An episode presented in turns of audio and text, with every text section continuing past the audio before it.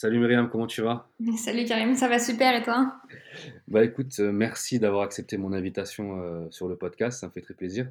À savoir que c'est la première fois, comme je te disais tout à l'heure, que j'enregistre un podcast à distance. Donc tu es une privilégiée en fait, tu vois. Je t'ai choisi pour être euh, The One, la première. Je suis le crash test.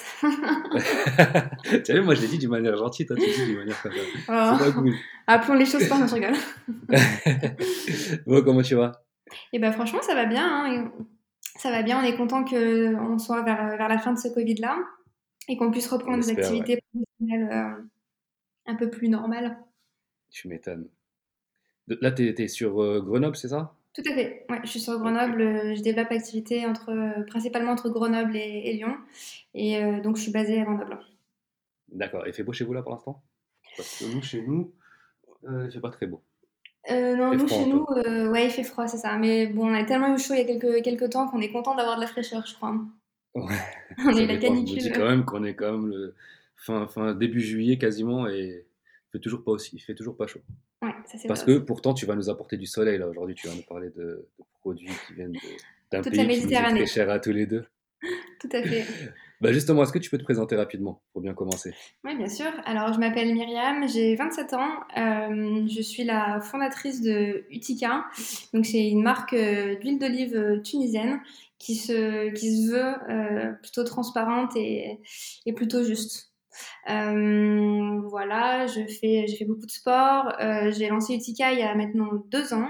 L'idée, c'était vraiment de prendre le marché de l'huile d'olive à contre-pied et de raconter mon histoire personnelle, euh, celle, qui, celle qui fait sens pour moi, et, euh, proposer aux consommateurs euh, une huile de, qualité à, à, un prix tout à fait abordable, en tout cas tout à fait similaire à ce qu'ils peuvent trouver en magasin bio. Voilà. Super. Et à quel moment tu t'es dit, je veux devenir entrepreneur? Est-ce qu'il y a eu un déclic? Est-ce que ça a toujours été dans ta tête? Est-ce que voilà, comment ça s'est passé? Eh bien, j'ai travaillé pendant deux ans euh, chez Decathlon. Euh, ça se passait plutôt bien, mais euh, je pense que le côté très routine, le côté très cadré ben, d'un emploi salarié finalement, ben, je me suis réveillée un matin et je me suis, me suis senti que ça, ça me convenait plus, que j'étais pas faite pour avoir tous les jours la même journée ou presque j'avais besoin de faire plein de choses, des choses différentes, d'avoir des, d'avoir vraiment presque des ascenseurs émotionnels, parce qu'au final, l'expérience entrepreneuriale, c'est vraiment ça. Hein. c'est, euh, c'est tous les jours une émotion différente. Euh, c'est vraiment. Euh, et je me suis dit, mais c'est pas possible. Il faut que je, il faut que je, je teste autre chose. Il faut que je teste l'aventure, l'aventure entrepreneuriale. Il faut que, que je vois ce que c'est. Et, et j'avais vraiment, j'en avais un peu marre de, de, de mon travail de l'époque je prenais plus de plaisir à aller au travail et je me suis dit il faut que je, me réconcilie avec euh, entre le travail et que je trouve euh, un, projet pro dans lequel je puisse être épanouie et que je puisse euh, vraiment voilà être épanouie. C'est vraiment le mot. D'accord. Donc tu n'avais pas forcément déjà l'idée depuis que tu es petite de te dire je vais être entrepreneur ou, ou pourquoi tu t'es dit que ça va être l'entrepreneuriat plutôt qui qui va t'emmener vers des expériences comme ça? Alors, je pense que c'est aussi une, question de, de, caractère et de profil. Euh, bon, après, j'ai aussi fait mon mémoire de fin d'études sur, euh, sur l'entrepreneuriat, sur ma génération, la génération Y, euh, et sur bah, ce besoin d'accomplissement, de sens. Donc, euh, j'étais un petit peu sensibilisée déjà à, à ces thématiques-là. Et je savais qu'en tout cas, ma génération, une majorité de ma, ma, génération, voyait euh, en l'entrepreneuriat un, vraiment de l'accomplissement, une quête de sens et vraiment quelque chose qui puisse leur convenir, convenir au fait de, de. Moi, ce qui me gênait dans mon ancien travail, c'était les règles, le fait de, devoir toujours se soumettre à, des, entre, entre, guillemets, avoir euh, un planning fixe, ce genre de choses. Et je savais qu'au niveau de l'entrepreneuriat, ben, je serais plus flexible et à la fois, euh, ça ne ça voulait pas pour autant dire que j'allais moins travailler, mais que je pouvais organiser mon temps comme je voulais. En fait, ça me saoulait d'être, de devoir être présente en magasin, j'en sais rien, 10 heures par jour, alors qu'en fait, en 4 heures, 4 ou 5 heures, je pouvais être efficace et le faire.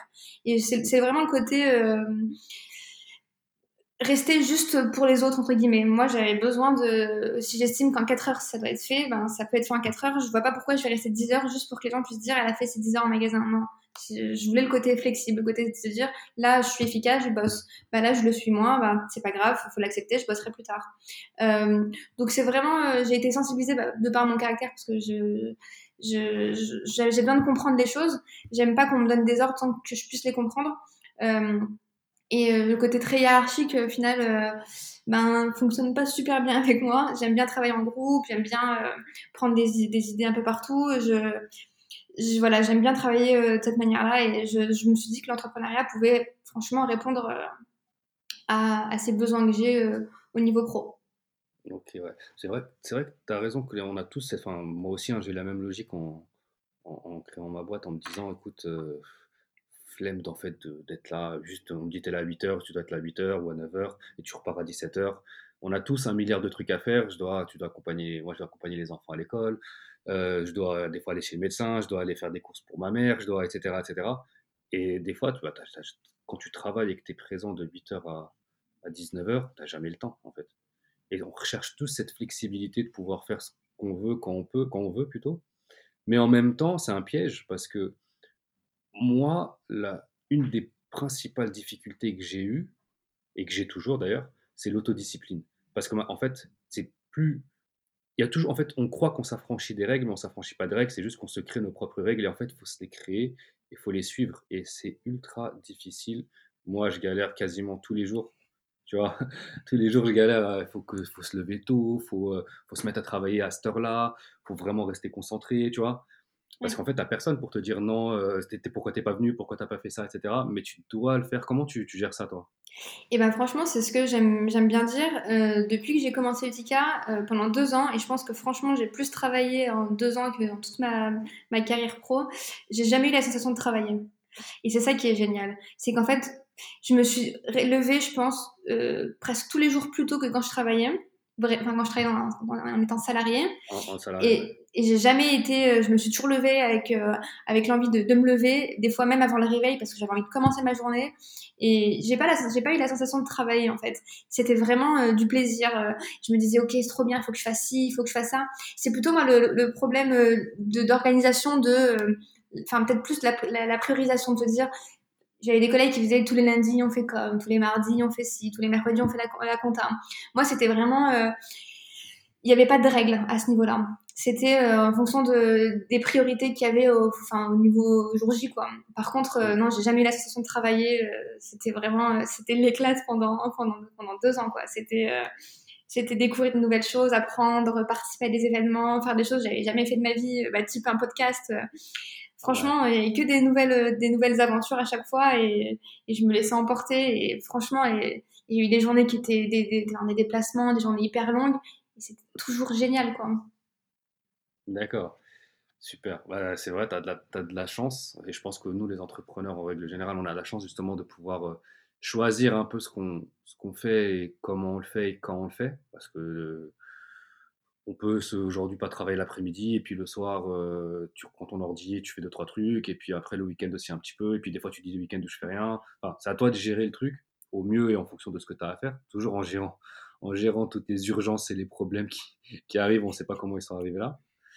Mais euh, euh, moi j'aimerais savoir est-ce qu'il y a eu un, un moment qu'est-ce en fait qu'est-ce qui a fait que tu t'es dit ok ça y est je démissionne et je veux lancer ma boîte?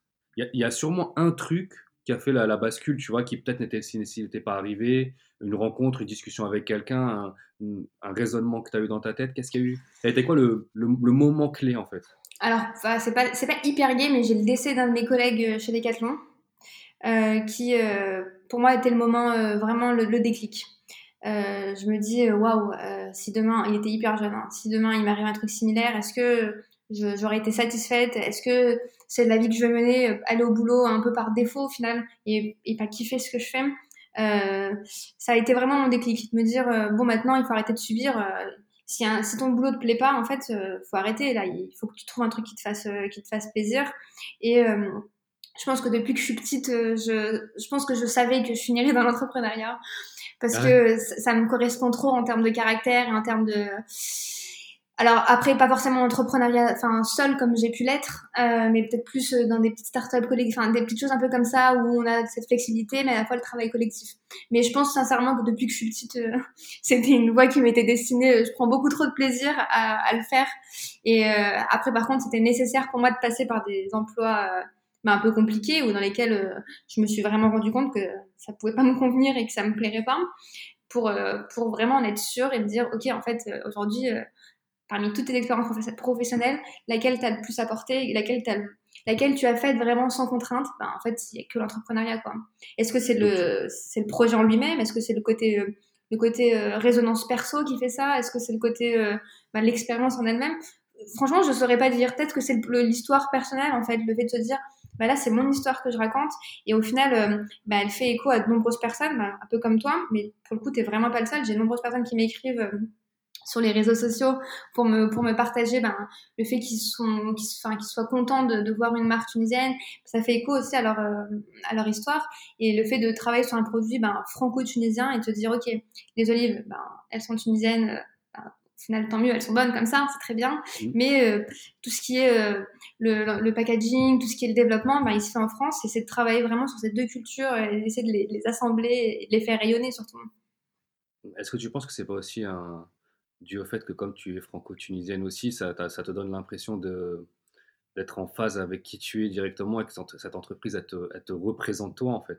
Oui, bien sûr. Ouais, je pense qu'il y, y, a de ça vraiment. Pour le coup, c'est vraiment mon histoire et c'est aussi de trouver, enfin, sans rentrer dans les débats, c'est aussi de trouver sa place, de se dire ok, ben je suis tunisienne, je suis française, ben peut-être que les deux, c'est pas, les deux sont pas incompatibles. On peut être les deux et être fier des, deux, des deux cultures et te dire, eh ben je vais apporter à, la Tunisie toute la reconnaissance qu'elle devrait avoir son produit et je vais apporter à la France, eh ben euh, un produit aujourd'hui qui, qui, lui parle parce qu'au final le, le côté euh, artisanal, le côté euh, le côté familial, ça parle aujourd'hui au public français et ils ont envie d'avoir ce genre de produit dans leur dans leur magasin. Donc euh, c'est vraiment essayer de rassembler et de se dire ouais ben c'est ma place aujourd'hui euh, et je vais essayer de, de, faire le lien entre ces deux cultures. En fait, tu as pris le meilleur des deux pays, tu l'as condensé et ça fait Utica. Et ça fait l'huile d'olive tunisienne, ouais, c'est ça, l'Utica, tout à fait, exactement. c'est tout à fait ça, je l'aurais pas mieux dit, merci. ouais, c'est cadeau, c'est offert par la Une stratégie marketing, merci beaucoup Karim. voilà, avec plaisir, oublie pas dans les royalties quand même. Euh, pour en revenir à ce qu'on disait tout à l'heure là, sur l'autodiscipline, etc., hmm, c'est quoi une, journée type pour toi? Genre du réveil au coucher, est-ce que tu as des, des routines, des choses comme ça? Comment tu gères? Alors pour être honnête, j'ai aucune journée qui se ressemble. Il n'y a aucune routine. Euh, c'est vraiment en fonction des, des priorités. Est-ce qu'il y a un événement qui va arriver bientôt? Est-ce que ben il faut publier parce que ça fait un moment que j'ai pas publié sur les réseaux sociaux, euh, commencer à travailler sur la stratégie. En fait, c'est vraiment en fonction de la période de l'année. Hein. Euh, si on est, on sera à l'approche de Noël, ben, il y a toute une prépa en amont qui doit se faire à, ce niveau-là. Si on est plutôt euh, sur des périodes un peu creuses, ben peut-être prévoir des dégustations en magasin pour euh, essayer de dynamiser. En fait, j'ai aucune, euh, il n'y a pas de journée type. C'est vraiment en fonction de l'activité et en fonction des, des besoins. si je reçois un mail, comme je disais tout à l'heure, hein, les urgences, les, les petites galères à traiter. Euh. En fait, je pense qu'il y a une grosse partie du travail qui est de, de, de, régler ces petites galères qui arrivent au fur et à mesure. Et en fait, euh, une facture qui a mal été payée, pas payée, ou il y a des, des soucis qu'il faut relancer, tout le côté administratif au final, c'est un peu l'envers du décor. Et c'est un peu ce à quoi on est confronté presque quotidiennement parce qu'il y a toujours des problèmes, un interlocuteur qui n'a pas compris. Qui... Et donc, c'est vraiment de la gestion de, ouais, de, de, petites, de petites choses comme ça au quotidien, le suivi de petites choses comme ça au quotidien. Et euh, après, effectivement, il y a toujours des gros projets qu'on suit sur plusieurs semaines, plusieurs mois, mais il n'y a pas de routine, franchement. Mm. La, seule routine, c'est le café du matin qui lance la journée. Là, c'est la seule. T'as pas de routine donc personnelle, même faire du sport euh, deux fois, trois fois par semaine ou des choses comme ça, ou vraiment, genre, c'est c'est obligatoire. Si tu le fais pas, t'es pas bien. Alors si, par contre, ou, tous les jours tu te lèves à 6 heures, ou tu vois, il y a plein de, chacun il a ses routines différentes, tu vois. Alors, plus du côté perso. ouais. Non, non, pour le coup, c'est le sport, effectivement, c'est important. Il faut que je fasse du sport euh, toutes les semaines. Mais il y a pareil, c'est en fonction de l'activité du TICA. Si euh, à un moment donné, euh, ben, un soir, si je suis pas dispo, ben, je vais reporter ma pratique sportive au lendemain et, ainsi de suite.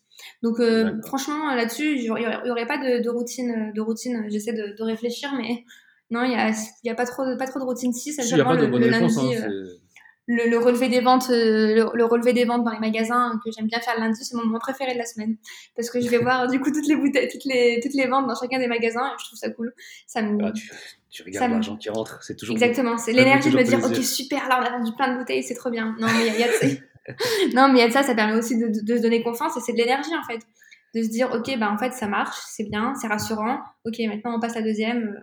On peut on peut lancer la semaine avec ces avec ces ventes là parce que c'est rassurant. Ok super.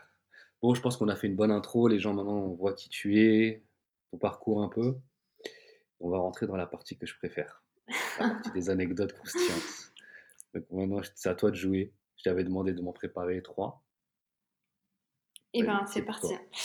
Alors la, la première que, que j'adore raconter en plus, euh, c'est euh, au tout début, quand j'ai décidé de, de, me lancer dans ce projet-là, euh, je me suis dit, euh, bon, il faut tester le produit, on peut pas faire venir trop de marchandises, parce que aussi bien, je sais pas si ça va marcher, ça peut être un gros flop, et j'ai pas envie de me retrouver avec 10 années de consommation d'huile dans la cave chez mes parents. Donc, qu'est-ce qu'on va faire? On va prendre une toute petite quantité, et enfin une petite quantité, à l'époque c'était ouais, 300 litres de mémoire et on va euh, commencer la distribution comme ça avec cette quantité-là. Donc ça, équivaut à ce moment-là, ça, ça, équivalait avec du format 50 centilitres à peu près 600 bouteilles, ce qui est pas énorme non plus. Hein. Bah, et donc, euh, oui, c'est pas mal, ouais, c'est pas mal. Ça permettait de tester au final le, le projet et le produit en lui-même. Et donc, euh, donc j'ai commencé avec cette quantité-là et j'ai essayé de chercher autour de, de Grenoble, d'où je viens, euh, s'il y avait des embouteilleurs, des conditionneurs, parce que ben en fait euh, je pouvais, enfin je voyais pas comment on pouvait le faire autrement. Je, je pouvais pas. Et en fait je me suis vite rendu compte que déjà il y en avait très très peu et surtout euh, que mes quantités, que mes 100 bouteilles, c'est ce qu'ils faisaient en une heure. Donc, euh, donc c'était impossible qu'ils travaillent avec moi et que j'avais juste pas les, le minimum de quantité. Là, Franchement, tous les embouteilleurs que j'ai appelés, enfin, ils ont rigolé, quoi. Ils, se sont dit, mais avec ces 600 bouteilles, en fait, euh, elle, ne peut pas, elle peut pas avoir un embouteillage euh, automatique, euh, c'est trop peu, quoi. Enfin, il faudrait être sur du 10 000, 10 000, 20 000 bouteilles pour pouvoir faire appel à leur service, parce que déjà, la, mise en route de la machine est compliquée. Enfin, bref. Donc, je me suis pris des refus. Alors, déjà, il n'y avait pas beaucoup de boîtes qui le faisaient, mais en plus, des refus, je me suis dit, bon, ben, en fait, j'ai pas de solution. Qu'est-ce que je fais? J'ai des, j'ai des fûts d'huile d'olive. Il faut les mettre en bouteille. C'est quoi la solution? À ce moment-là, ben, j'avais pas de bureau. Euh, le fait d'avoir démissionné m'a obligé à retourner chez mes parents. Donc, euh, je vivais chez mes parents à ce moment-là. Et je me suis dit, bon, ben, il faut quand même faire la mise en bouteille, l'étiquetage aussi, parce que, bon, ben, au final, euh, moi, j'avais de l'huile, mais j'avais pas de produit. Hein. Il fallait absolument. Euh... Ouais. Et je me suis dit, bon, ben, j'ai dû faire ça dans la cuisine familiale. Euh, après m'être rendu compte qu'il n'y avait pas d'autres options, euh, et ben on a commencé à créer une petite usine dans la maison, c'était génial. Euh, avec l'huile en plus, c'est pas du tout sa licence qui est bien, c'est que l'huile ça part facilement. Et donc on a, on a commencé. on a commencé à, faire un, des, vraiment des petits process dans la cuisine. Alors euh, moi, ma mère était à, à l'embouteillage, moi j'étais au certissage, après il y avait l'étiquetage, euh, et on a fait ça, enfin les, les, premiers mois, on a fait ça dans la cuisine quoi dans la cuisine familiale. Les entreprises américaines, les Facebook, les Google dans leur garage, euh, et comment, C'est ça. Bah, et c'est vrai, c'est vrai. Et franchement, euh, il y avait des bouteilles de partout. Le rêve euh. américain à Grenoble. c'est ça, exactement. il y avait des bouteilles. Du coup, quand on, elles étaient faites, on les, on les transférait dans, la, dans le salon. Donc, Autant dire qu'il y avait dans tout chez mes parents, il y avait de l'huile d'olive, il y avait des fûts, il y avait des bouteilles vides, il y avait des bouchons, il y avait la sertisseuse, il y avait les bouteilles qui étaient prêtes, celles qui étaient étiquetées, enfin bref. Et donc ça, on a fait, on a fait ça pendant franchement euh, pendant presque un an. Euh, du coup, on a commencé à roder notre organisation avec ma mère, on a commencé à être hyper rigoureuse.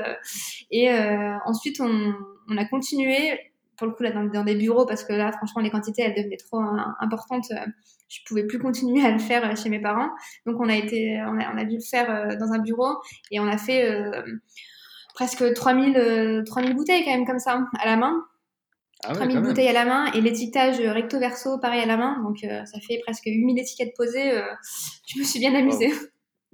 Mais pour le coup, c'est une belle expérience et ça montre qu'il ben, faut bien commencer quelque part. Et, et en fait, c'est ça. Quand on commence une boîte, en fait, on ne sait pas, on, on, va tout faire parce que ben il y a personne qui va rien faire à notre place. Et, euh, et quand on est petit comme ça, euh, les boîtes elles traitent même pas avec nous parce que ben, enfin c'est des trop petits volumes quoi. Mais justement, c'était quoi le volume minimum pour, euh, pour qu'ils acceptent de faire eux-mêmes l'embouteillage et tout? C'était au moins 1000 ou 2000 litres, hein, au moins. Ah ouais? Ouais, donc là, j'étais, j'en étais quand même un peu loin. Un peu loin. Ouais. Après, après, j'aurais pu acheter une machine qui le, qui, qui le faisait, hein. Mais euh, mm. bon, vu le coût de la machine, je me suis abstenue. Je me suis dit là, pareil, hein, je sais pas si le projet va être viable. En fait, j'ai ouais, pas envie de me lancer dans, des gros. test et tu voulais pas trop Exactement. investir non plus, et c'est normal. Et je me suis dit là, franchement, euh, la machine, pareil, j'avais pas de bureau à ce moment-là. Je la mets où? Dans la chambre de mes parents Je pense qu'ils m'auraient tué. Déjà que là, lui, à un moment donné, il y en avait partout, c'était plus possible. Donc je me suis dit là. Euh mais ouais, au début, c'était, ça a vraiment été comme ça pendant, franchement, pendant deux ans, ça a été comme ça. Hein. Ça a été chez mes parents, puis au bureau, et, et tout à la main. Tout, tout à la main, les étiquettes à la main. Là, et ça m'arrivait. Tu fais encore tout à la main?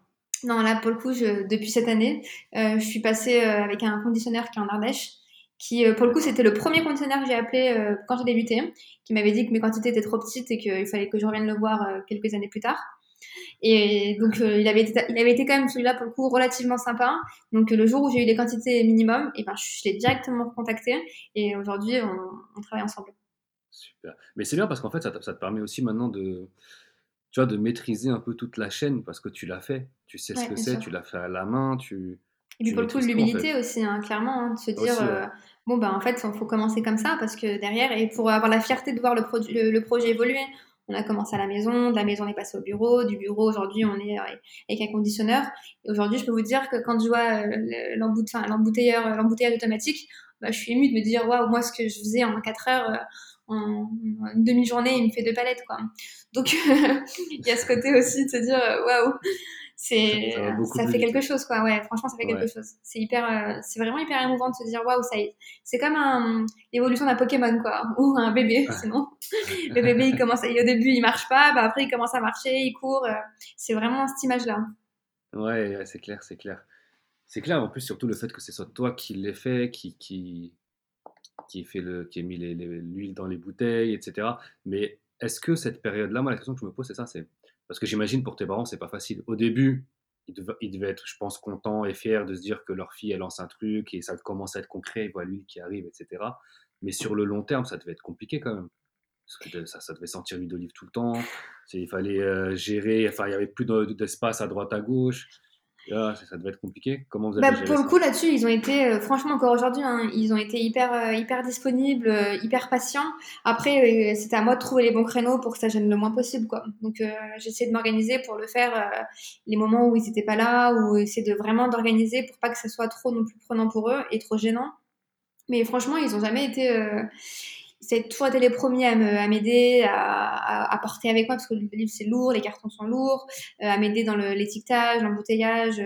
Franchement, ils ont toujours été hyper disponibles, et vu que ça fait écho aussi à leur histoire, il y a ce côté un peu fierté. Bah, pour mon papa, bah, c'est c'est- c'est l'histoire de son papa à lui.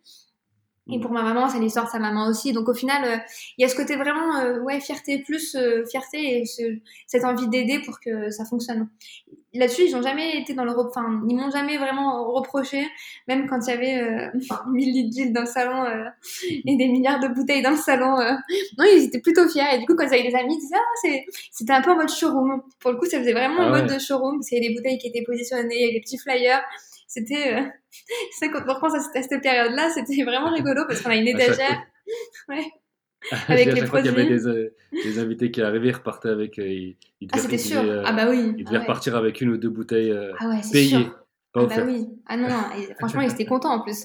Non, mais ça faisait vraiment showroom. Mais c'est vrai que dès qu'on avait des amis qui venaient, de la famille, en fait, ils voyaient le truc. Et, et je pense que c'est. Après, tous les projets, ils se lancent comme ça. Au début, c'est vraiment le cercle proche qui, est, Ouais, qui, ouais. qui participe. Et le cercle proche s'agrandit, et ainsi de suite. Donc, euh, ça part aussi de, ça part de, de là. Et c'est c'est peut-être aussi ce qui fait qu'il y a des projets qui marchent mieux que d'autres parce que ben, il y a un cercle familial qui est hyper. euh, qui aide, quoi, qui est là et qui, euh, qui, qui diffuse le projet et, et qui y croit surtout. Ouais, c'est clair, c'est clair. Mais surtout, c'est pour toi, enfin, c'est déjà bien d'avoir des parents qui ont été bienveillants avec toi et qui t'ont même poussé, qui t'ont aidé vraiment. On, on parle pas là d'aider, euh, ouais, bon courage, tu vois. Ouais, bien sûr. vraiment aider, de mettre la main à la pâte Ah ouais, carrément. et de, de faire vraiment les choses avec toi. Donc c'est super. Et on en revient à ce qu'on disait tout à l'heure avant, les- avant d'enregistrer. L'entourage, c'est c'est ultra important, hein. peu importe le niveau, que ce soit tes parents, que ce soit ta femme, que ce soit ton mari, que ce soit euh, ton copain, peu importe, ou ton meilleur ami ou ta meilleure amie, etc.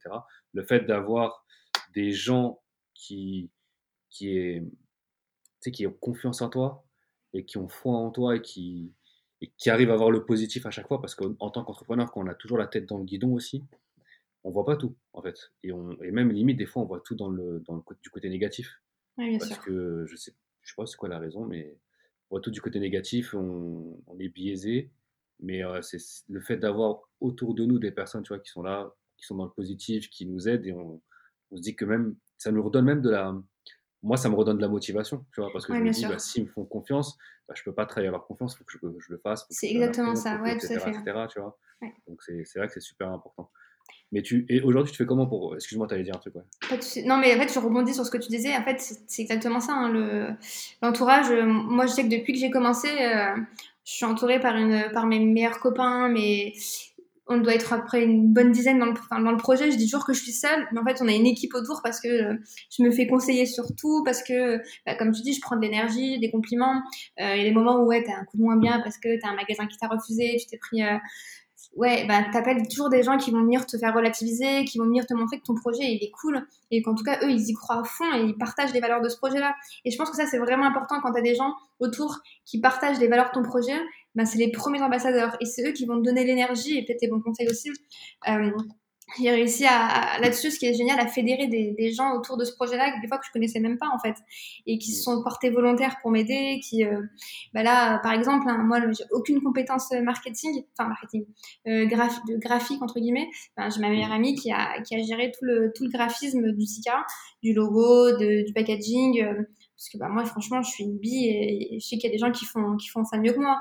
Euh, il y, a, plein de choses comme ça euh, où j'ai, vraiment reçu l'appui de, de, d'amis des, collègues qui travaillent dans des dans des dans des magasins qui m'ont fait qui m'ont intégré. Enfin vraiment le, côté euh, le, côté euh, familial ou enfin même euh, le, côté proche quoi apporte vraiment énormément. D'accord.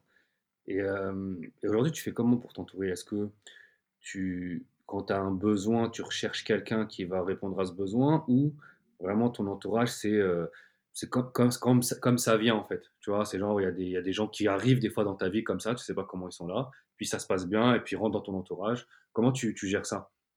Ouais, je, suis un peu comme ça, ouais. Je fais, enfin, je fais confiance. Après, c'est aussi le côté, ils arrivent à ce moment-là, donc euh, je me dis que s'ils sont là, c'est qu'il y a une raison. Et non, là-dessus, je, il y a mon entourage proche qui est là depuis le début, et ce, celui-là, bah, je le sollicite euh, presque quotidiennement sur plein de petites questions, des, des de la stratégie, des, des interrogations que je peux avoir. Après, euh, il y a plein de gens qui sont arrivés en, route, hein, comme tu disais, et pareil, hein, j'en parle beaucoup autour de moi, et c'est vrai que ça, ça fait grandir et ça permet d'ouvrir des, d'avoir des perspectives qui soient un petit peu différentes. Donc euh, là-dessus, euh, je vais pas chercher la, je vais pas chercher la compétence ailleurs en fait. Euh, si c'est pour répondre à la question, je vais pas me dire là j'ai besoin d'un graphiste, il faut que je trouve le meilleur graphiste. Non, non, en fait, je suis sûre qu'autour de moi, dans mon réseau, il y a des gens qui connaissent, qui, enfin, qui connaissent des gens, qui connaissent d'autres gens. Enfin bref, je pense que dans le réseau, on a, on a une mine de, de, de compétences et d'expérience qui est vraiment hyper intéressante. Et surtout, ben, il y a le côté confiance si c'est recommandé par telle ou telle personne, on peut être sûr que il n'y a, pas de raison que ça se passe pas très bien. Donc en fait, tout ce que j'ai fait, je l'ai fait parce que euh, on m'a recommandé ou parce que euh, j'ai eu des bons échos ou ce genre de choses. Donc c'est toujours, j'ai travaillé avec du, réseau de réseau, quoi. D'accord, ok. Ouais, bah, c'est une bonne manière de voir les choses. Après, il n'y a pas de bonne réponse, je pense. Mais euh, en tout cas, moi, j'aime bien cette manière de faire les choses. J'essaie de faire pareil. C'est toujours le, le, réseau proche. Et, et je pense que c'est pareil partout. Hein. C'est toujours le réseau on en revient à ce qu'on disait à chaque fois, hein, le réseau. Le réseau, c'est trop important. Oui, bien sûr. Entretenir et son réseau et avoir des, bonnes, les, bonnes personnes autour de soi euh, euh, qui partagent nos valeurs, en fait, qui partagent notre vision des choses. Parce que je pense que c'est vraiment important euh, pour être dans la bonne direction, en tout cas notre, bonne direction, parce que comme, comme tu viens de le dire, il n'y a pas de, de, bonne ou de mauvaise direction, il y a la direction qu'on choisit. Et pour cette direction-là, c'est bien d'avoir des gens qui, partagent cette direction-là et, et, qui vont nous donner des clés qu'on n'aura pas vues. C'est clair. Ok, top. Bah déjà, tu vois, une super anecdote sur les débuts. Et ben, une question, comment tu as, réussi à les vendre assez rapidement? Comment tu as fait? Euh, Les bouteilles? Euh, Comment j'ai fait? Bah, En fait, euh, j'y suis allée un peu au, culot, quoi. je suis allée démarcher les magasins par un, en me disant, OK, maintenant j'ai envie d'être dans ce magasin-là parce que je l'adore. Il y avait une Biocop près de chez moi, j'adore ce magasin-là. au global, j'aime beaucoup les valeurs de Biocop et je m'y retrouve à fond. Et je me suis dit bah, ce magasin-là, en fait, euh, je vois trop mon produit là, il faut que mon produit soit dans, dans ce, dans ce magasin-là. Donc après, je suis allée prendre des infos sur comment se faire référencer, comment, euh, comment ça marchait. Et, euh, et là aussi, je suis tombée quand même sur des personnes hyper bienveillantes. j'aurais pu me prendre, j'aurais, j'aurais pu me prendre vraiment des, des gros refus sans explication. Là, j'ai quand même eu des personnes qui m'ont accompagnée et qui m'ont expliqué. donc ouais, je suis vraiment allée au culot. Chacun des magasins, si j'ai été référencée, c'est parce que j'y suis allée en personne et que et que j'allais j'allais vendre le produit quoi enfin j'allais parler de mon histoire et en fait quand on parle de l'histoire le produit derrière euh, les gens sont convaincus en fait ouais. parce qu'ils se disent mais l'histoire elle est cool le produit il peut que être bon c'est qu'il y a la main c'est respectueux le prix est pas non plus excessif Il y a pas de... tous les bons arguments dans l'histoire en fait. C'est ça, il n'y a, pas de raison en fait de ne pas goûter. Après, euh, on, a beau, on, a beau, être italien, portugais, grec, euh, on peut avoir tout type, tout type d'origine dans son d'huile d'olive dans son, dans son placard, ça pose pas de problème. Enfin, c'est comme ceux qui aiment boire du vin. Hein. Je pense qu'il y, a du vin qui s'accompagne en fonction de chacun des plats. Ben, c'est pareil pour l'huile d'olive. Hein. L'huile d'olive, euh, selon si on mange, j'en sais rien, une tomate mozza ou, ou si on veut juste faire revenir des légumes, ça sera peut-être pas la même huile d'olive. Donc là-dessus, j'y suis vraiment allée ouais, au, au culot. Super. Bah, tu as bien raison. Bah, merci pour cette anecdote. C'est super intéressant. Bah, Merci d'avoir écouté. bah, on est là, je suis là pour ça. Hein. Et euh, on passe à l'anecdote suivante. Qu'est-ce que tu nous as préparé? Qu'est-ce que tu vas nous raconter? Eh bien, la deuxième. Alors, la, plus grosse galère, je pense, que, qui m'a vraiment suivi pendant, enfin, depuis deux ans, c'est euh, l'import-export. Tout ce qui est formalité de douane, euh, avec des produits bio en plus. Donc, euh, je te laisse imaginer euh, la galère administrative que c'est. Hein. J'imagine déjà produits bio et administration tunisienne. Et Union européenne. Ouais, Union européenne, ouais. c'est ça. ça va être magique. Donc, c'était, euh, ouais, franchement, c'est vraiment un cocktail explosif. Encore aujourd'hui, je pense que j'ai pas tout compris, mais c'est compliqué en fait. C'est compliqué parce que le produit est certifié en Tunisie. Toi, il faut que tu aies un certificateur un certificat d'importateur de, de, produits bio. Euh, il faut que le, le produit euh, il soit euh, bon pour le coup ce qui est normal 100% conforme, mais en fait euh, en fonction de comment tu vas le faire venir, euh, tout, tout, passe par des par des logiciels. il faut que les données soient exactes. il suffit qu'il y ait une virgule, un numéro qui soit pas le bon, et quand le produit arrive en France, la douane, ils vont pas s'embêter. Hein. S'il y a une erreur dans l'intitulé, dans tout ce que tu veux, il te passe le produit en non bio. Et même si ton produit est effectivement bio, euh, si tu as fait, euh, tu as oublié un document, tu as oublié une facture, enfin, il suffit que vraiment t'aies pas été très très rigoureux ou euh, tu, fasses confiance en fait. Tu fasses confiance euh, aux transitaires, aux transporteurs, euh, à l'usine qui t'a fait la mise. En fait, il y a tellement d'intermédiaires qu'au final, c'est hyper dur de vérifier toutes les étapes. Sauf qu'en plus, bah, moi, le produit, il voyage pas dans, dans ma voiture. Donc, euh, il faut faire confiance à tous ces intermédiaires-là et vérifier avec eux au fur et à mesure. Parce que euh, une, une toute petite, un oubli, hein, une erreur, fait que le produit arrive en France et toute ta, toute ta cargaison, en fait, après, elle est pas bio.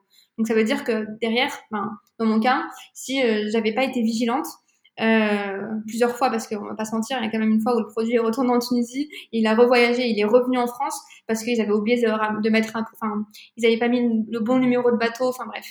Euh, donc euh, ça, ça, arrive, hein. il y a plein de gens euh, qui arrivent euh, avec leurs marchandises et au final ils ont loupé un, une étape et leur produit arrive, il est pas bio. Derrière, bah, dans mon cas par exemple, j'aurais pas pu le vendre en magasin bio, j'aurais pas pu le distribuer Biocop parce que j'ai pas certifié, enfin j'aurais pas eu certificat final qui atteste que mon produit qui est arrivé en France est bien bio et certifié par la douane. Donc euh, ça c'était vraiment compliqué parce que ben à chaque euh, import, euh, eh ben il faut être sur le dos euh, bah, de l'usine, sur du transporteur, du transitaire quand il fait voyager le, le, produit, qui est bien les bonnes factures. Euh, il m'est arrivé une fois que le, le, transitaire se trompe et en fait il fait voyager la marchandise avec avec les papiers d'une cargaison qui est au Canada. Sauf que bah, moi ça j'y peux rien quoi. Ça, je peux, je peux pas, en fait, euh, au départ de Tunis, euh, je sais pas ce qui se passe.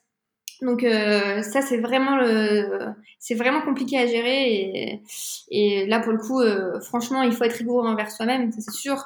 Mais il faut surtout être, enfin, exigeant envers les autres. Parce que, en fait, quand tu traites avec autant, entre guillemets, d'intermédiaires, c'est bien de leur faire confiance. Mais si tu fais trop confiance, tu peux passer à côté de petites choses qui vont au final euh, tuer ton projet parce que ben, demain je reçois une cargaison de 10 000 litres d'huile qui est pas bio, euh, je sais pas ce que j'en fais. Hein. En fait, je peux pas la vendre. Clairement, euh, elle me reste sur les bras parce que, ben, en fait, je suis distribuée qu'en magasin bio et si elle arrive en non bio, ben, derrière, ben, j'ai tu, fais comment justement si elle arrive en, si, si, la douane ne, ne valide pas le, côté bio, est-ce que tu peux leur dire bon écoutez validez rien, renvoyez-le en Tunisie, je le refais. Ah ben non, moi je suis pas là, genre là vous mettez-le de côté et je vous ramène le document. Il y a, ah moyen de sauver le truc ou pas? Ah non, c'est fini. Une fois que la douane elle l'a passé en non bio, c'est fini. Tu peux plus. Ah il n'y a, y a, plus de retour en arrière. Donc, euh, c'est à chaque cargaison ça. Ouais, à chaque, à chaque, euh, à chaque, à chaque euh, réception de marchandises, il faut faire attention à toutes ces choses-là. Et, euh, et pourtant, euh, Dieu sait que j'ai de la chance et que j'ai quand même, j'ai quand même un membre de ma famille qui travaille dans ce milieu-là sur le port de Marseille. Donc, on peut dire que je suis quand même hyper chanceuse et qui connaît les démarches et qui peut m'accompagner. Mais là, pour le coup, même s'ils me donnent les bons conseils, ils me demandent, ils me disent ce sur quoi je dois être vigilante, il y a des moments où ça dépend pas tout de toi non plus. Et il faut vraiment mettre la pression aux interlocuteurs pour pour pas qu'il y ait d'erreur parce que ouais euh, en fait euh, l'erreur elle est enfin moi je l'accepte là-dessus euh, tu peux pas te permettre d'avoir une erreur parce que tu payes de la marchandise tu tu t'embêtes à faire venir un ah produit qui est bio tu sèche là là en fait derrière tu peux plus rien en faire quoi donc bah pour le coup j'ai eu de la chance c'est qu'une fois bah, ils l'ont juste renvoyé en Tunisie parce que à la charge du coup du transitaire parce qu'il avait fait une erreur ils ont été plutôt mais c'était pas encore arrivé en, douane, en, en, vérif, en de douane. Donc, ils ont pu le faire revenir euh, en Tunisie pour le renvoyer après en France. Mais euh, ouais, j'ai eu de la chance parce que je voyais ma, cargaison partir en non bio et j'ai eu euh, la peur de ma vie. Hein. Après, ça arrive que les marchandises soient bloquées, soient saisies, enfin, soient bloquées en douane. Enfin, la douane, c'est vraiment, je pense, c'est la, la, plus, la plus grosse, enfin, incertitude et la plus grosse galère entre guillemets à gérer. Ouais. Mais tu, tu fais comment maintenant pour essayer de, de maximiser tes chances? Tu as mis en place des process, des trucs avec. Maintenant, je, suis au courant de ce qui fonctionne. Je, suis au courant vraiment de, de, ce, que, ce que va regarder la, douane et des documents. Donc, je suis vigilante dès le début et, euh, et du coup, je lâche pas mes interlocuteurs tant qu'ils n'ont pas rempli le document correctement, tant qu'ils j'ai pas moi-même vérifié les documents. Au, au début, ben, je savais pas, donc euh, j'ai appris un peu euh, forcément en, mode crash test les, les, premières fois. Quoi. Maintenant que je sais, euh, je, je, suis tout de suite euh, un peu plus exigeante dès le début et, euh, et je leur redis le process parce que des fois, eux, ils n'ont pas toutes les, toutes les règles ou tous les process selon les pays. Hein. Les transitaires, euh, ils transitent de nombreuses marchandises de différents pays qui voyagent un peu partout, donc ils connaissent pas les spécificités de chacun des pays. Euh, donc euh, je leur refais des petits mémos en mode là, il faut bien qu'il y ait ce document-là, il faut bien que cette facture-là corresponde à cette facture-là, on est d'accord. Donc euh, je suis sur leur dos quoi. Ouais, bah c'est ça, c'est t'as bien raison. De toute façon, c'est ça, faut mettre en place des process qui vont te permettre de, enfin d'être, il faut, ouais, faut leur courir après en fait, tout simplement. C'est même plus ce process en fait, c'est juste faut être derrière. C'est ça. Il faut être exigeant. Ouais. Mais tu, là, tu fais combien de, de, de réceptions? C'est quoi le rythme de tes réceptions? Alors là, ça, ça, dépend. En fait, tout dépend là, du contexte. Là, la, dernière que j'ai reçue, c'était 2000 litres. Euh, et en fait, euh, je fais venir un petit peu au compte-goutte parce que j'ai pas envie de stocker ici euh, inutilement et, et, je fais au, au, fur et à mesure. Ouais, d'accord. Donc ça veut dire que là, tu, tu peux encore le gérer toi-même à la main, entre guillemets. Bien sûr. Oui, tout à fait. Mais il y a, y, a, y, a, un moment, et je l'espère, tu vas, tu vas devoir euh, ou mettre une personne qui va le faire à la main ou automatiser le truc. Est-ce que tu as déjà commencé à y réfléchir ou pas? Bah là pour le coup vu que j'ai du coup le, le membre de ma famille qui travaille sur le, sur le port et qui, a sa, qui travaille dans l'import-export euh, et qui a sa boîte du coup dans l'import-export, je pense que je lui confierai le bébé euh, vraiment les yeux fermés parce que bah, c'est son métier et pour le coup il a suivi avec moi il a suivi avec moi toutes les, toutes les étapes et il sait maintenant les points de vigilance donc là-dessus je pense que je lui confierai le travail sans problème. D'accord. Bon, on en revient à ce qu'on disait tout à l'heure, hein, c'est s'entourer. Bien, s'entourer, oui, bien sûr. Et tu as fait comment pour euh, sélectionner ces transitaires, etc. Parce que j'imagine il y en a un milliard.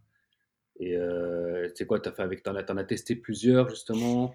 Comment Et ben, le réseau, une fois encore. J'ai fait confiance bah, à ce fameux membre de ma famille qui travaille, qui travaille avec ces transitaires et qui m'a dit ben, il y en a quelques-uns, il y en a un, c'est le plus sérieux que je connaisse et tu verras, il travaille super bien. Après, pareil, j'avais un, oncle qui connaissait euh, une, une, société de transit à Tunis. En fait, j'ai testé les deux. J'ai testé les deux et euh, dans deux cargaisons différentes. Et après, ça me permet d'avoir moi mon propre euh, ma propre opinion et de me dire, OK, lequel travaille le mieux selon mes critères à moi, selon mon niveau d'exigence. Au final, les deux étaient très bien, je le savais dès le départ, euh, que les deux allaient être bien. Et derrière, euh, selon euh, comment j'ai envie de travailler, ben, je peux choisir l'un ou l'autre. Mais c'est une fois encore le réseau, hein, c'était l'ami de ma famille ou pareil. D'accord, ok. Ouais, bah c'est vrai que, en plus pour toi, là, ce, le, côté acheminement, transport, etc., c'est un point clé en fait de ta boîte.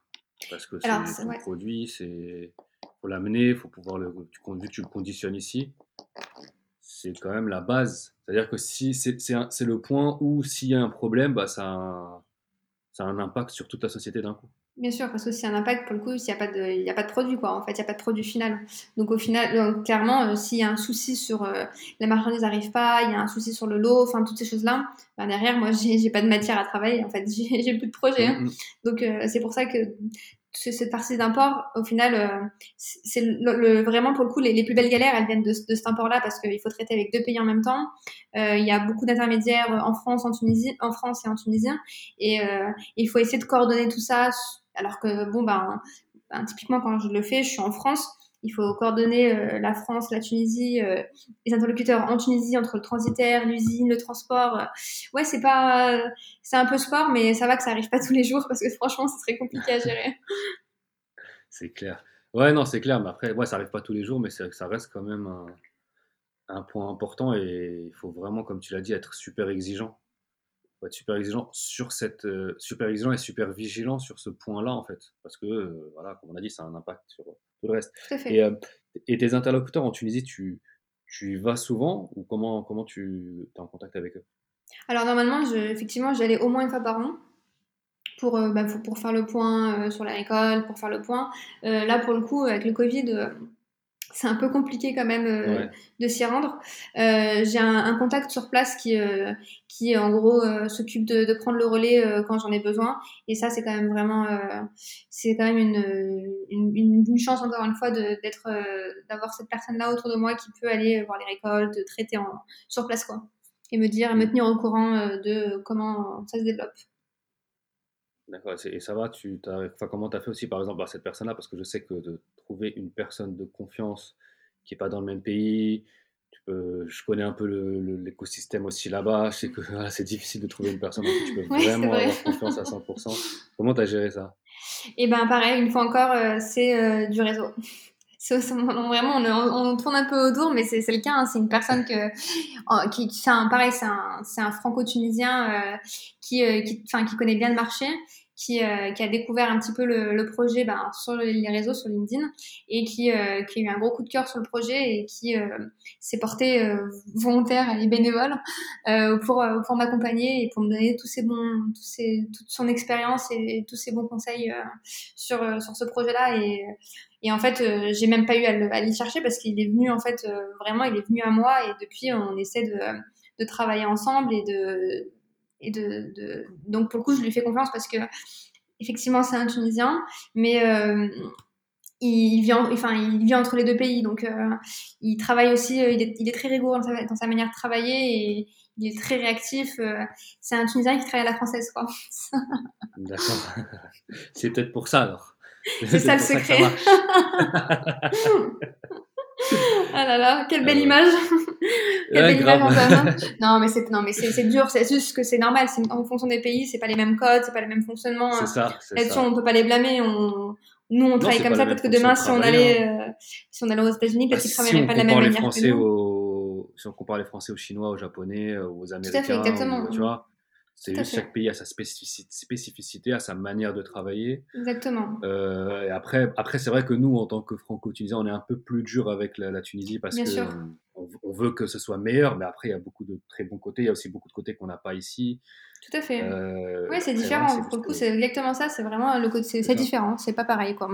Donc après, à nous de, s'adapter ou bah, de trouver des, interlocuteurs qui, euh, qui, entre guillemets, qui parlent le même langage que nous, qui ont les mêmes habitudes que nous là-dessus. Et, et c'est ce que j'ai trouvé dans cette personne-là, qui travaille de la même manière que moi et qui, euh, du coup, me comprend et, et comprend un peu les, les, euh, les, les exigences et, le, et ce qu'il faut faire, quoi.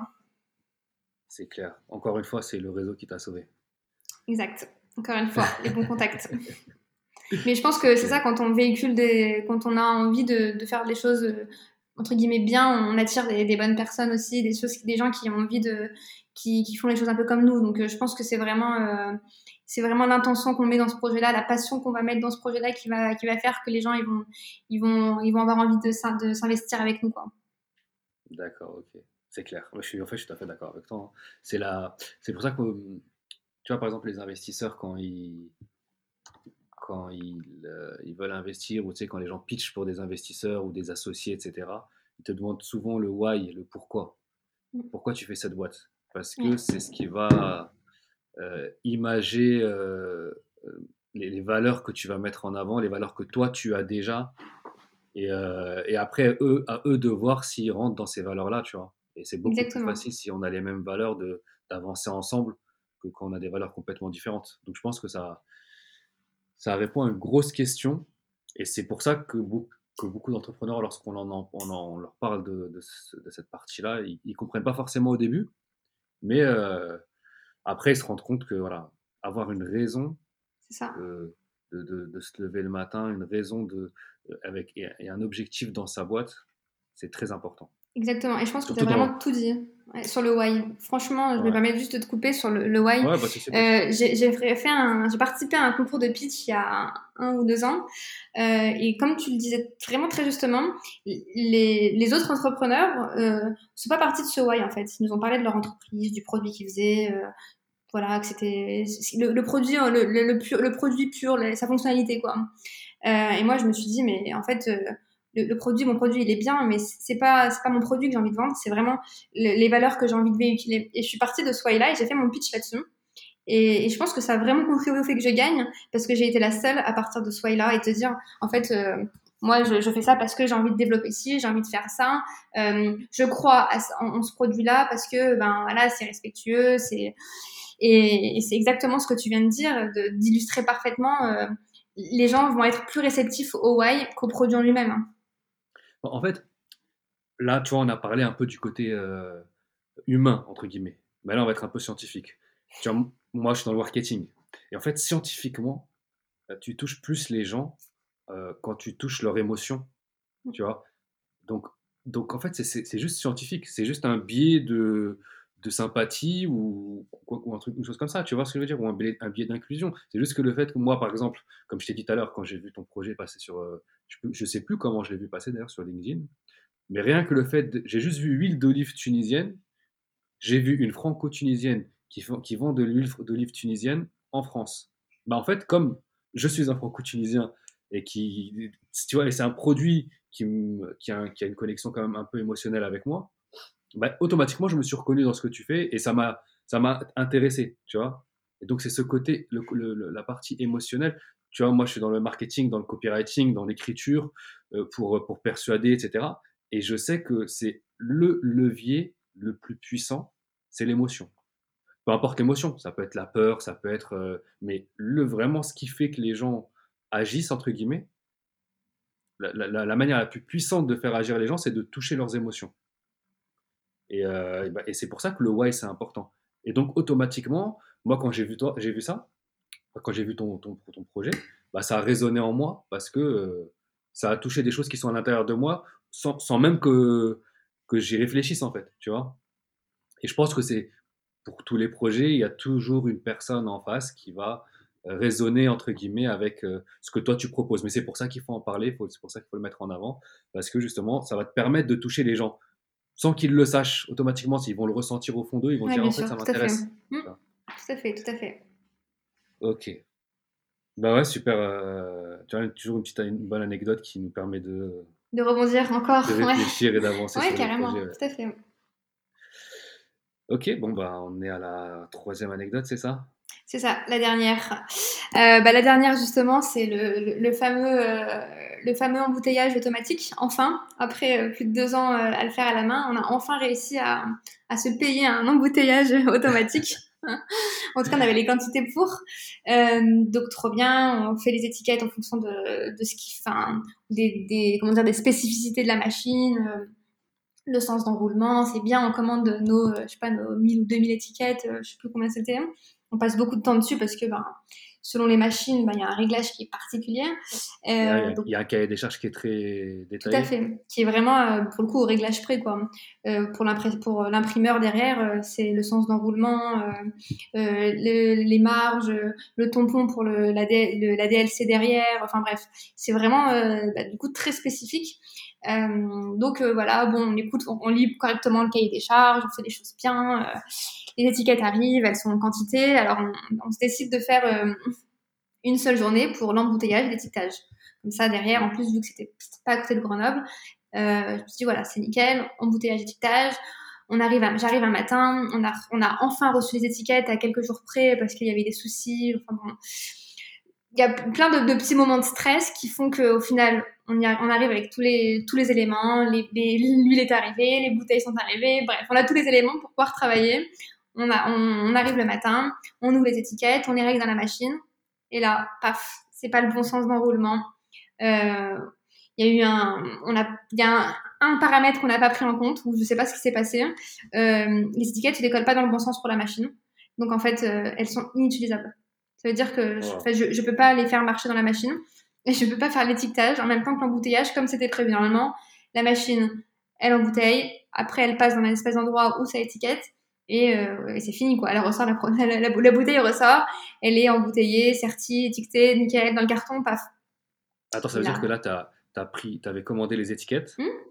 il y en avait beaucoup. Tu avais commandé le produit, tu avais commandé les bouteilles, tu es parti en Ardèche, c'est ça? Et là, je suis allée en Ardèche, exactement. Vers, euh, et tu te retrouves en Ardèche. Et tu Donc, je me retrouve à 1h, 1h45 de chez moi. Très bien, j'arrive en, en, mode, je vais récupérer au moins les premières bouteilles, trop contente on commence l'embouteillage, on règle les, étiquettes et on se rend compte que c'est juste pas le. Il y a une caractéristique qui fait que ça marche, ça marchera pas. On essaie de retourner dans tous les sens, impossible. Et donc, euh, au final, euh, ben, il n'y a pas d'étiquetage qui a pu être fait. Donc, euh, qu'est-ce que j'ai fait? Ben, J'ai fait une partie, j'ai dû en faire une, en tout cas les, les quantités que j'allais vendre. Les prochains jours, ben, je les ai faites à la main encore. pour pas changer. bah parce que après j'étais habituée donc euh, franchement pour une fois j'étais un peu j'étais un peu aigrie quand même on va pas se mentir. Je me suis dit ça enfin on va pouvoir arrêter de les poser les poser à la main ça prend une plombe il y a des bulles enfin bref. C'est long quoi. Et là je me retrouve encore avec une 30 40 50 bouteilles à refaire à la main. Franchement euh... mais bon c'est c'est fini mais non et c'est ça. Et après, je me suis dit, bah là, surtout, il faut trouver le bon paramètre. Je peux pas me tromper. Donc, on peut pas se tromper deux fois. Je sais même pas si on s'est vraiment trompé au final. Je pense que c'était vraiment un, problème d'impression qui fait que, bon, bon, on les a toutes réimprimées et la pression de se dire, euh, parce qu'il faut les réimprimer, tant que ça arrive. Donc, on est reparti pour euh, deux, trois semaines. Euh. après. C'est un budget aussi. Ouais, c'est un budget carrément. Et se dire, bon, bah maintenant, il faut que ça marche parce que là, ça fait. du coup, bah, l'embouteilleur, c'était en stand-by. On a fait que l'embouteillage. On ne pouvait pas faire le, ça a été une belle galère. Franchement, une belle galère euh, qui du coup nous a pris beaucoup, enfin ça nous a coûté euh, pas mal de temps finalement euh, parce que ben, le temps de reconcevoir les étiquettes, d'être sûr des, des réglages, de ne pas se tromper entre le moment de la livraison, il fallait retourner en Ardèche pour l'étiquetage parce qu'en plus c'était encore une fois pas parfait parce qu'il fallait retourner chacune des bouteilles à la main. Euh, pour, euh, parce que le sens, pareil, de décollage, je sais pas trop quoi, était pas le bon. Donc, euh, chaque fois, on devait retourner la bouteille à la main pour qu'elle fasse le recto verso. Donc, c'était pas idéal, mais au moins, c'était, c'était un peu mieux déjà. on pouvait les coller, quoi. mais genre, à ce moment-là, tu devais faire combien de bouteilles? On a dû faire deux palettes. Ouais, ça, donc. Ça représente Ça peut à peu près 3000 bouteilles. Ah oui, quand même. Donc, ouais. bouteilles prévues et de, à retourner à la main. Ouais, c'est ça. Mais bon. Pardon. Pas de souci. Et bon, donc en fait, euh, bon ben, je préfère les faire les retourner à la main plutôt que de pas avoir de, de bouteilles étiquetées. euh, en fait, euh, ça permet de relativiser. C'est ça. Et là, on n'avait plus le temps. Là, en fait, Enfin, euh, on avait déjà trop, trop perdu de temps et là, il fallait quand même que ça soit, que ça soit prêt à vendre parce que moi, bah, En fait, t'as pas fait la, t'as pas fait la transition du d'un coup en fait, genre de tout à la main à tout à la machine. Non. T'es pas si étape par étape. C'est ça. Je pense que j'étais pas prête. Main, donc après une moitié à la main, une moitié à la main et tu colles à la main et après tu retournes à la main et à la fin tu fais plus rien. Il y avait l'inconscient qui a dû me dire à ce moment-là, non, c'est trop beau pour être vrai, c'est pas possible, faut que tu galères encore un peu. c'est pas marrant, c'est pas marrant aussi. Non, mais du coup, c'est une, une, histoire. Après, ça apprend pas, pareil, hein, ça apprend, euh, ça apprend plein de choses, hein, là-dessus, franchement, euh, enfin, clairement, euh, ça montre aussi l'évolution, ça montre aussi le fait de se dire, ben voilà, là, il faut être patient, il faut se dire, ben tu peux pas non plus du jour au lendemain, penser qu'il faut être vigilant sur les, les, moindres détails, les moindres caractéristiques. Euh, ouais, non, c'est ça la vie d'entrepreneur. Franchement, c'est ça la vie d'entrepreneur. C'est vraiment les montagnes russes. Euh, on est content parce que l'embouteillage il se fait automatiquement, mais bon, bah, derrière l'étiquetage, bon, bah, il y a, y a, des couacs, quoi. Et bah, tous les jours, c'est ça. Hein. C'est euh, une, une, aventure, quoi. Ouais, c'est une gestion de, de problèmes. C'est ça. Et par contre, derrière, on apprécie d'autant plus quand c'est fini, que ça s'est bien passé, et te dire, ben, ok, aujourd'hui, ben, malgré tous les couacs qu'il y a eu, ben, les bouteilles, elles sont, elles sont faites automatiquement, l'étiquetage, il est fait automatiquement. Et enfin, jusqu'à encore il y a quelques mois, j'écrivais le numéro de l'eau à la main chacune des bouteilles. Hein. Ah oui. Donc, Mais donc aujourd'hui, tu euh, fais quoi? Vu que ça se prenait une grosse partie de ta vie de, de, de gérer déjà rien que les bouteilles, les embouteillages, etc. Et eh ben, le, truc, c'est qu'avec l'histoire du Covid, euh, on va pas se mentir, le contexte n'est pas hyper favorable pour, pour développer une boîte aujourd'hui. Euh, enfin, ne serait-ce qu'en termes de trésorerie, euh, c'est quand même c'est quand même compliqué. Enfin, moi, je me suis lancée officiellement en octobre 2019. J'ai commencé, j'ai reçu ma marchandise en janvier 2020 et deux mois après, j'avais le Covid. Donc clairement, j'ai dû composer avec, j'ai dû essayer de trouver d'autres solutions via les sites internet, via donc clairement, j'ai pas eu le temps de me développer assez pour pouvoir en vivre sereinement. Donc, euh, ben, je fais plein d'autres choses à côté pour essayer de donner une chance à mon projet euh, et de pas plus dans la, dans la trésorerie. Mmh. Mais tu n'as pas essayé de faire du, e-commerce ou euh, des choses comme ça? Si, ben, j'ai un site qui est effectivement qui est marchand. après, en termes de quantité, je pense qu'il faudra en vendre des milliards pour, pour pouvoir en vivre. et puis c'est pas c'est pas d'usage sur de, vendre de l'huile sur internet par exemple. ça c'est pareil, c'est une belle c'est une belle, c'est une chose que j'aime bien raconter. C'est un, une belle erreur que j'ai faite quand j'ai quand j'ai commencé. il, y a, il y a trois ans, je me suis dit, euh, je pense que je vais, je vais bâtir tout mon business model sur euh, le e-commerce. Je me suis dit, je vais être indépendante, je vais vendre que sur mon site. Je, voilà, je vais avoir un modèle qui personne. Voilà, c'est ça. C'est bon. Euh, les gens, ils vont tellement adorer mon projet qu'ils vont, ils vont se bousculer pour acheter sur Internet. Bref, clairement, ça marche pas comme ça. Euh, en tout cas, sur l'huile d'olive, c'est pas du tout d'usage. Donc euh, très très rapidement, grâce notamment à ce, à ce petit test que j'ai fait sur mes 300 litres, je me suis rendu compte que les gens achètent très peu d'huile d'olive sur Internet. Et qu'à moins d'avoir un truc complètement novateur, euh, euh vraiment pour déclencher l'achat et se dire, OK, là aujourd'hui, je vais passer commande d'huile sur un site, euh, il, fallait un, il fallait un plan B qui du coup est devenu un plan A et il fallait que le site soit simplement un complément. Euh, donc euh, j'ai retravaillé tout le business plan et j'ai du coup donné plus de visibilité à la vente en magasin parce qu'au final, en termes de volume, c'est complètement différent. Aujourd'hui, je fais 80% de mon chiffre d'affaires en magasin et seulement 20% sur, sur Internet. Donc, et pourtant, le site est, pour le coup est, fonctionnel, hein, il marche très bien, euh, mais euh, par rapport à ce qui, le volume qui peut être dégagé en magasin, il n'y a pas d'équivalent. Et tu as une stratégie digitale un peu? Pas, pas, uniquement pour de la vente, mais ne serait-ce que pour le marketing, pour être un peu plus visible Alors, euh, pour le coup, j'ai donné, j'ai pris beaucoup de temps sur le compte, le compte Instagram de, de Utica. je ne sais pas si tu as eu l'occasion de, regarder un petit peu là-dessus. en direct. Là-dessus, j'ai passé beaucoup, beaucoup de temps euh, pour, euh, pour essayer d'avoir un feed un peu cohérent, d'avoir des jolies photos. Euh, je m'étais toujours dit que si, euh, en fait, j'ai conçu, entre guillemets, le, le, le, Instagram de Utica avant même de, de, de créer Utica. Euh, je me suis dit, demain, si je crée Utica, j'aimerais raconter l'histoire, j'aimerais mettre des photos de, bah, de la ville d'Utica en Tunisie, parce que Utica, c'est le nom latin de la ville d'Utica en Tunisie. Euh, j'aimerais raconter le côté historique, j'aimerais euh, partager euh, ouais, mon histoire en fait. J'ai toujours, je me suis toujours dit que le côté, l'envers du décor, c'était comme ça que j'avais envie de, communiquer. Et donc c'est pour ça qu'il y a beaucoup de stories, je partage beaucoup de choses du quotidien, j'explique. il y a le côté aussi sensibilisation, comment aujourd'hui on achète une huile d'olive, pas forcément la mienne, hein, mais essayer d'éviter les, les, pièges, comprendre ben, ben, ce qui constitue de, une huile d'olive euh, et aussi faire appel à une photographe culinaire pour les photos parce que ça fait quand même la différence. Ouais, je suis dessus là, franchement, c'est de, de très belles photos. On va aller suivre hein. utica.huile d'olive sur Instagram. Merci. moi, je m'abonne, ça y est. Super, merci beaucoup, Karine.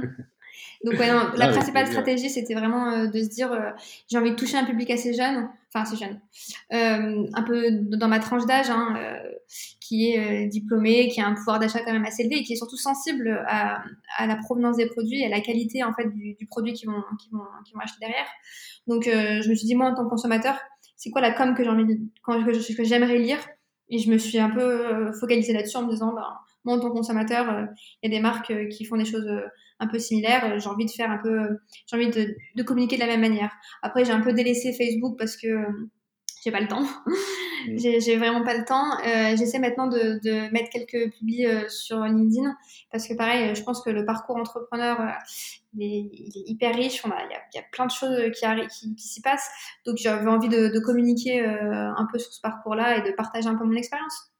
Mmh, mmh. Ouais, après le problème c'est que LinkedIn, ça va être, tu vas parler plus à des entrepreneurs, entre guillemets, pas à des consommateurs directs. Bien sûr. Donc tu vas avoir un type de langage. Et Facebook, ça peut être intéressant pour toi parce que tu vas parler avec des consommateurs directement.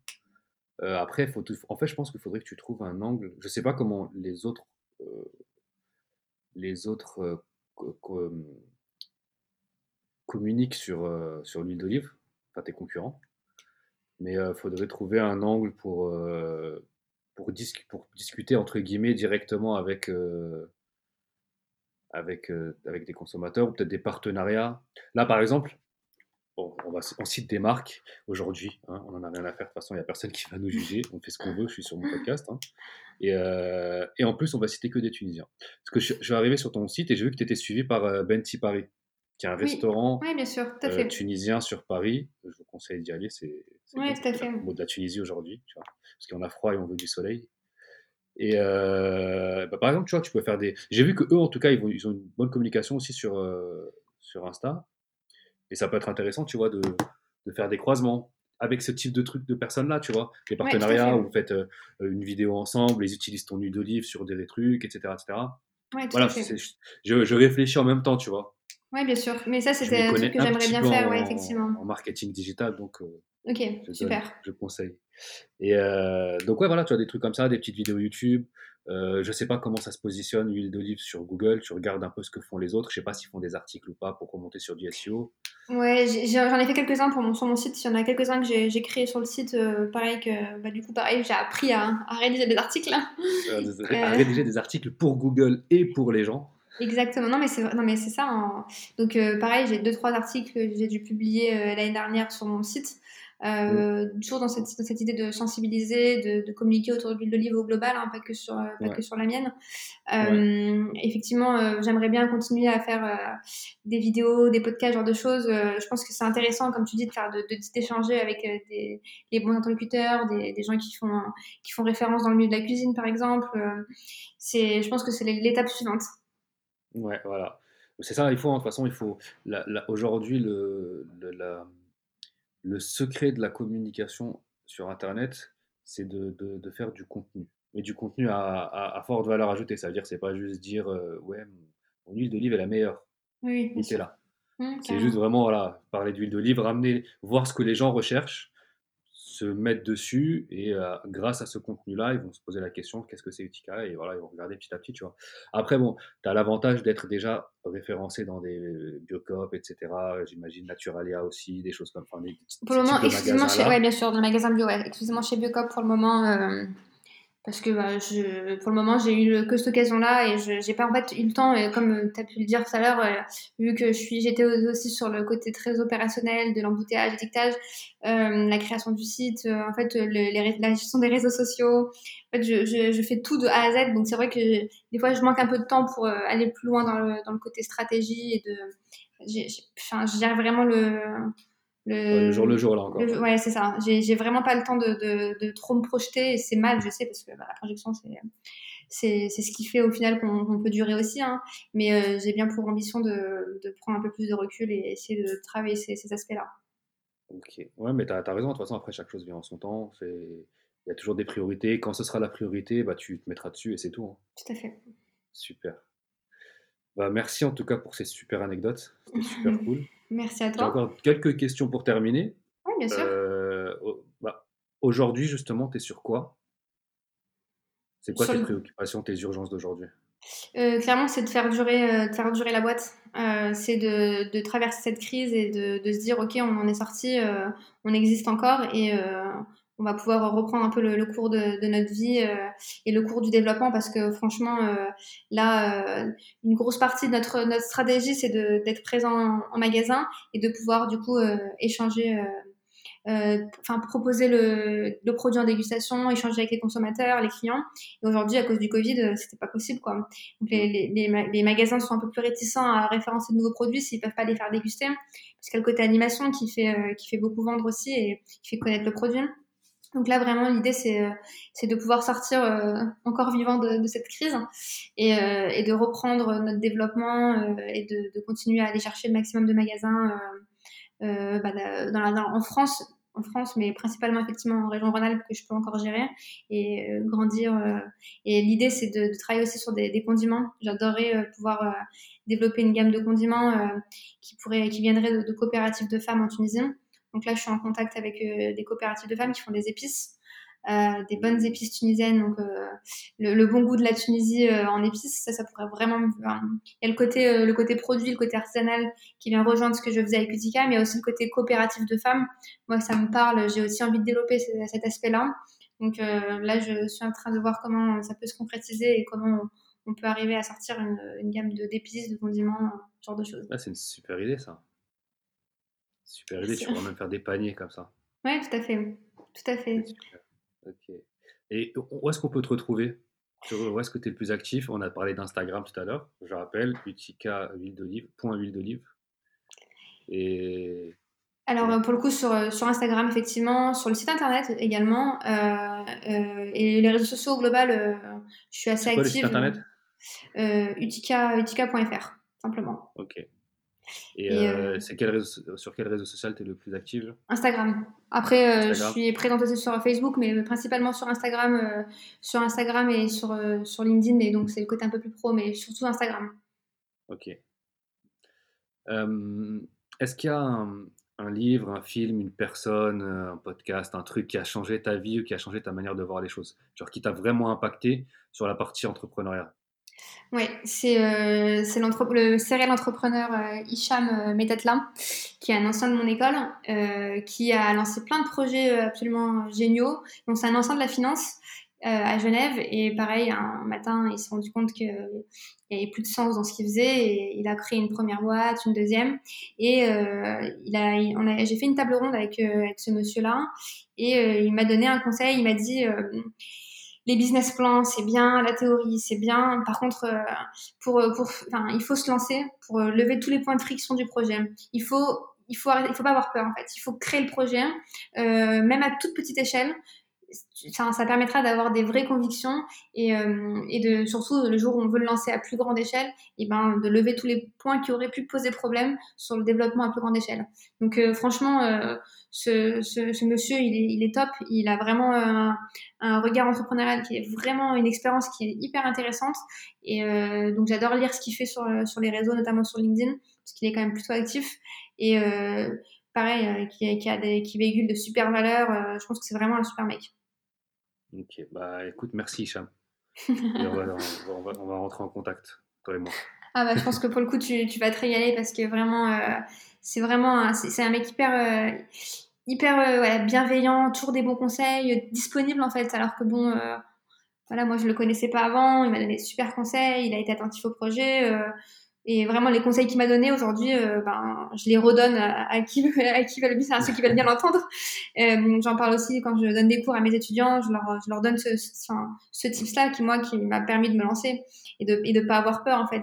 Ça fait toujours moins peur de lancer un projet à toute petite échelle que de le lancer à plus grande échelle parce qu'au final, euh, on a moins à perdre, entre guillemets, et au final, euh, ça apporte des convictions. moi, je me suis créé des convictions grâce à, grâce à cette phase de test qui me servent aujourd'hui encore. Donc, je pense que c'est vraiment le socle. Pour bâtir un socle euh, solide, il faut, il faut suivre ce conseil.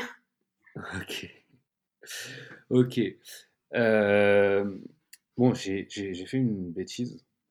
Parce que d'habitude, avant de commencer le podcast, avant de commencer à enregistrer, j'ai créé un, en fait, j'ai créé un quiz qui, qui, donne, qui te permet de savoir quel type d'entrepreneur tu es. ok, ça marche. Et, en général, je le fais passer aux personnes avant le, avant le podcast. Et après, pendant le podcast, je leur demande comment ils l'ont trouvé, etc., etc. Si tu vas dans tous les autres épisodes, euh, tu trouveras Ça commence comme ça. J'ai oublié de le faire. Parce qu'en fait, on s'est parlé avant, on a commencé à discuter directement et je sais même pas pourquoi j'y ai pas pensé. Donc bon, tu n'auras pas les résultats tout de suite, tu pourras le faire plus tard. ça marche. Mais un message aux auditeurs, voilà, si toi aussi tu veux savoir à quel profil d'entrepreneur tu appartiens, tu veux connaître tes forces, tes faiblesses et comment les améliorer, bah, tu vas sur galère-d'entrepreneur.fr. Donc galère avec un S, entrepreneur au singulier, parce qu'il y a plusieurs galères dans la vie d'un seul entrepreneur. Le lien est dans la description. Et tu m'envoies un message sur Instagram pour me dire ce que, si ça correspond à, la vision que tu as de toi-même. Et euh, ouais, il y a aussi un autre truc que j'aime bien faire à la fin. Donc ça, en général, je le fais au début, au milieu. Je suis complètement obligé de le faire, mais c'est pas grave. Voilà, c'est les aléas du truc. Euh, euh, ouais, ce que, ce que j'aime bien faire, c'est que j'aime bien savoir les personnes qui ont écouté jusqu'au bout. Tu vois, là, on est à à peu près 1h10 d'enregistrement. et, euh, et, pour savoir, ce que je fais, c'est que je, te, je, demande un nom, un mot plutôt à, à mon invité, donc aujourd'hui en l'occurrence à toi, Et, euh, et en fait, à chaque fois que je lance un nouvel, un nouvel épisode, je mets une photo de la personne sur Instagram. Ok. Et donc, tous ceux qui ont écouté le podcast jusqu'à maintenant, ils vont écouter ton mot et ils vont aller te mettre ce même mot sous ta photo sur Instagram. Et comme ça, on pourra savoir le nombre de personnes qui l'ont écouté jusqu'à ok, ça marche. D'accord? Donc, je vais Ça te marche. demander un mot et on va demander aux gens d'aller le mettre sur, euh, sous ta photo. Allez, un petit écho à la Tunisie, on va dire Jasmin. Jasmin, magnifique, j'aime ça. On a fait un, une émission, un, un- un épisode spécial Tunisie aujourd'hui. C'est ça. On a ramené parce que le- les le- vacances. le soleil en France. ok, parfait. Bah, écoutez, bah, tous ceux qui ont écouté jusqu'à maintenant, déjà, merci, ça nous fait plaisir. Et euh, j'espère que grâce à ça, vous allez réussir vos projets et tout. Et allez sur le, sur le compte Instagram Galère d'entrepreneur. Et euh, sous la photo de Myriam, vous mettez Jasmin. Voilà. Bah écoute, Myriam, merci beaucoup. Bah, merci beaucoup à toi. Bon courage pour la suite. Merci, c'était un plaisir. Ah, c'est à partager. Allez, salut. Salut.